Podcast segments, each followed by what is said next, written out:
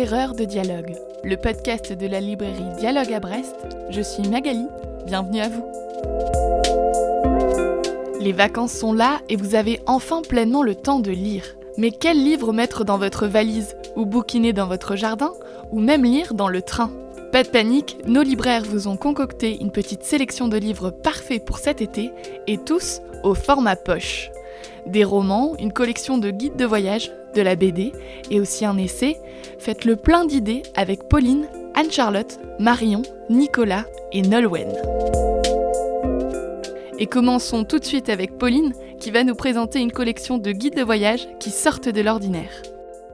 Je vais vous présenter donc la collection L'âme des peuples, éditée chez Nevikata, qui est un éditeur euh, bruxellois. Là, on s'éloigne un peu du, guide pratique comme les Lonely Planet ou les guides routards. On est vraiment plus sur un guide qui va s'attacher, comme son nom l'indique, au peuple du pays dans lequel euh, on veut se rendre, sur notamment les us et coutumes, sur l'histoire, sur la culture, sur l'identité, que ce soit culturelle ou collective. D'ailleurs, pour présenter leur collection, j'aime beaucoup, ils emploient la phrase suivante, l'âme des peuples, parce que pour connaître les peuples, il faut d'abord les comprendre. Je trouve que ça résume très bien. Et ce qui est du coup intéressant, c'est que chaque titre va être dirigé par un historien, un géographe, un journaliste. Donc dans tous les cas, ce sont des spécialistes du pays concerné. Ça balaye vraiment le monde entier et c'est un vrai plaisir de lecture. Ils ont aussi ouvert la collection à des régions françaises comme la Camargue, l'île de beauté qui est la Corse, que moi j'ai adoré lire.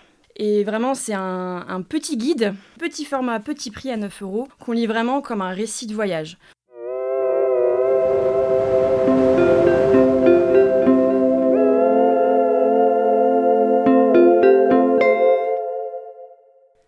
C'est Anne-Charlotte qui nous conseille le prochain titre, un roman rempli d'humour et de sarcasme qui nous vient tout droit d'Écosse.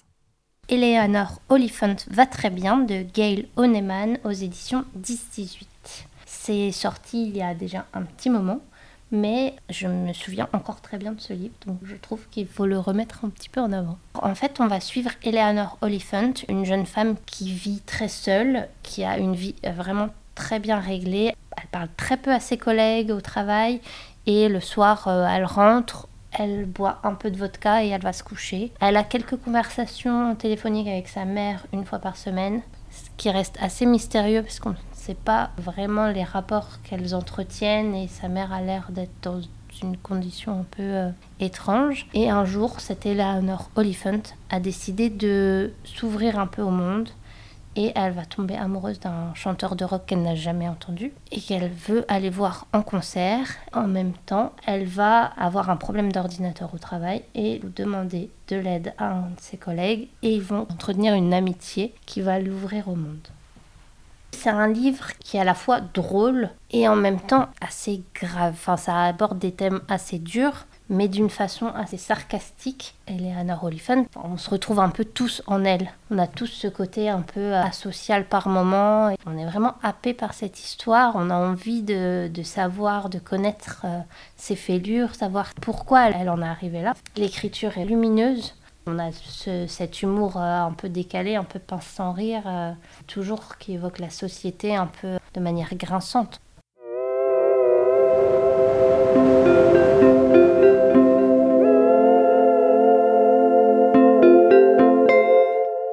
Vous êtes plutôt essai et adorez apprendre et découvrir, ne bougez pas, ce livre risque de vous plaire. Marion du rayon Sciences humaines nous parle d'un livre passionnant sur la grève des peines sardines à Douarnenez en 1924. Alors j'ai choisi de vous présenter euh, le livre de Anne Grignon, Une belle grève de femmes, publié chez Libertalia.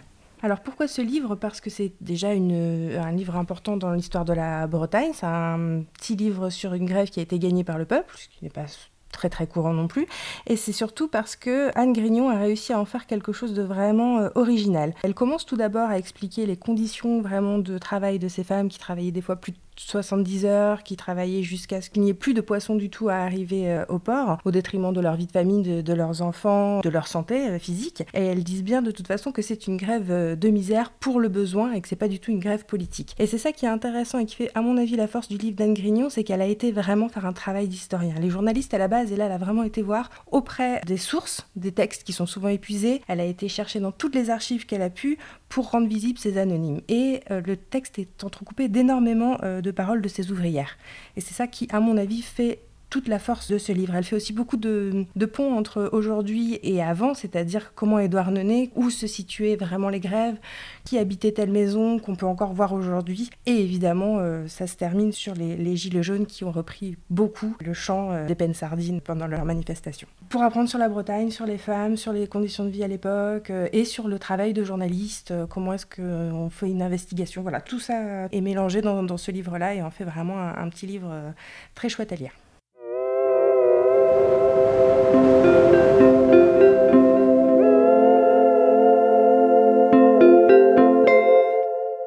S'il fait trop chaud au soleil, Nicolas vous propose sa BD de l'été, super rafraîchissante. Je vais vous parler d'une petite BD sortie récemment en format poche qui existait jusqu'à présent en grand format. Une BD sortie en 2017 que j'avais beaucoup aimé à l'époque qui s'appelle Opération Copperhead de Jean Arambat et c'est publié donc chez Dargo. C'est un petit récit bien pour l'été. On va y retrouver les péripéties en fait de David Niven et Peter Ustinov qui sont deux, acteurs. L'auteur mélange des parts de fiction et puis de, la vie réelle de ces acteurs-là. Ça va être monté un peu comme le souvenir de leur rencontre. Donc il y a une sorte de flashback de ce qui, comment ils se sont rencontrés, de leur histoire d'amitié puisqu'ils sont acteurs dans la vie mais aussi amis. On a pas mal d'humour, des dialogues assez truculents, petit côté british, ça se passe en partie à Londres. J'ai énormément aimé ce, ton léger, mais en même temps avec des, dialogues bien sentis, bien ciselés. Il y a un côté assez tendre, touchant, puis en même temps pas mal d'énergie. Enfin, c'est un très beau récit. Il y a la petite histoire dans la grande histoire, d'un côté, mais aussi ce petit moment plus léger. Euh, de la vie de cinéma, d'acteur. On est vraiment sur un dessin qui sert vraiment bien le propos, vraiment ce côté léger de la comédie, tout y est, c'est expressif, c'est dynamique. Euh, on a un petit moment de lecture vraiment rafraîchissant. On a le temps de s'immerger dans cette histoire-là qui comporte quand même euh, un peu plus de 150 pages. C'est vraiment un petit moment de lecture sympa que je conseille vivement, accompagné d'un petit Perrier citron ou d'un gin tonic.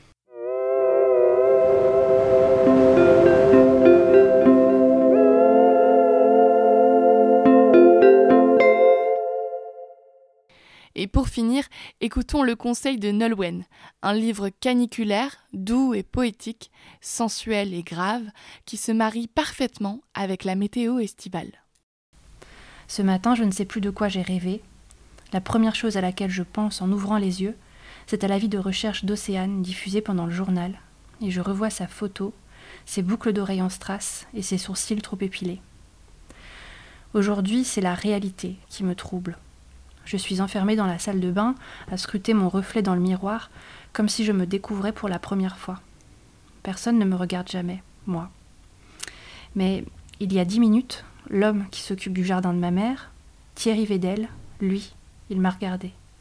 Quand il est venu à la maison pour la première fois, je n'ai pas vraiment fait attention.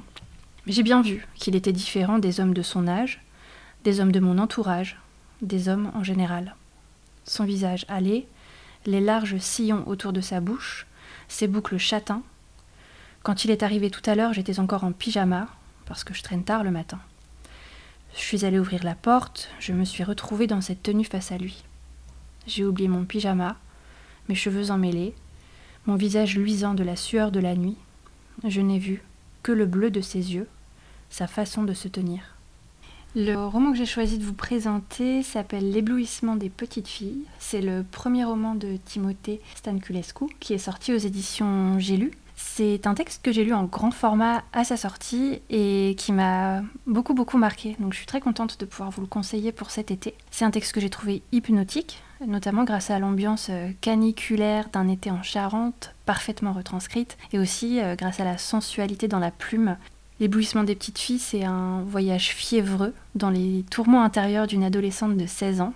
Elle s'appelle Justine. Elle n'est plus tout à fait une enfant, mais pas encore une adulte. Et que faire alors? Le temps d'un été brûlant Comment occuper son corps Comment occuper son esprit? Dans un tout petit village perdu où il ne se passe jamais rien alors pourtant, cet été s'annonce différent parce qu'il est marqué par la disparition très inquiétante de l'une de ses camarades de lycée, Océane. Et cela, à vrai dire, amplifie toutes ses émotions son désir d'échapper à l'ennui et son désir aussi de mener une vie euh, remplie, pas morne, pas triste. Donc c'est également un été qui va être marqué par un éveil, celui du désir, le désir qui transcende le corps, qui transcende l'esprit, parce que Justine va tomber amoureuse d'un homme plus âgé, et l'autrice nous fait plonger dans les émois tourmentés de l'adolescente.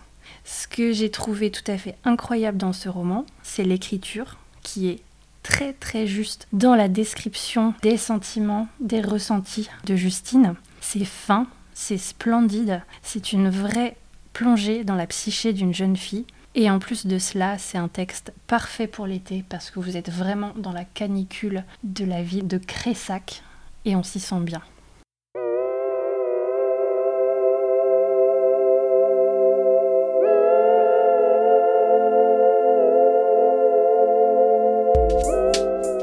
Les éclaireurs de dialogue, c'est déjà fini pour aujourd'hui. Merci à Pauline, Anne-Charlotte, Marion, Nicolas et Nolwenn. Vous pouvez retrouver tous les coups de cœur cités dans ce podcast, et bien d'autres encore, sur notre site librairiedialogue.fr. Et si cet épisode vous a plu, n'hésitez pas à le noter, le partager et surtout en parler autour de vous. Et à très vite pour de nouvelles découvertes.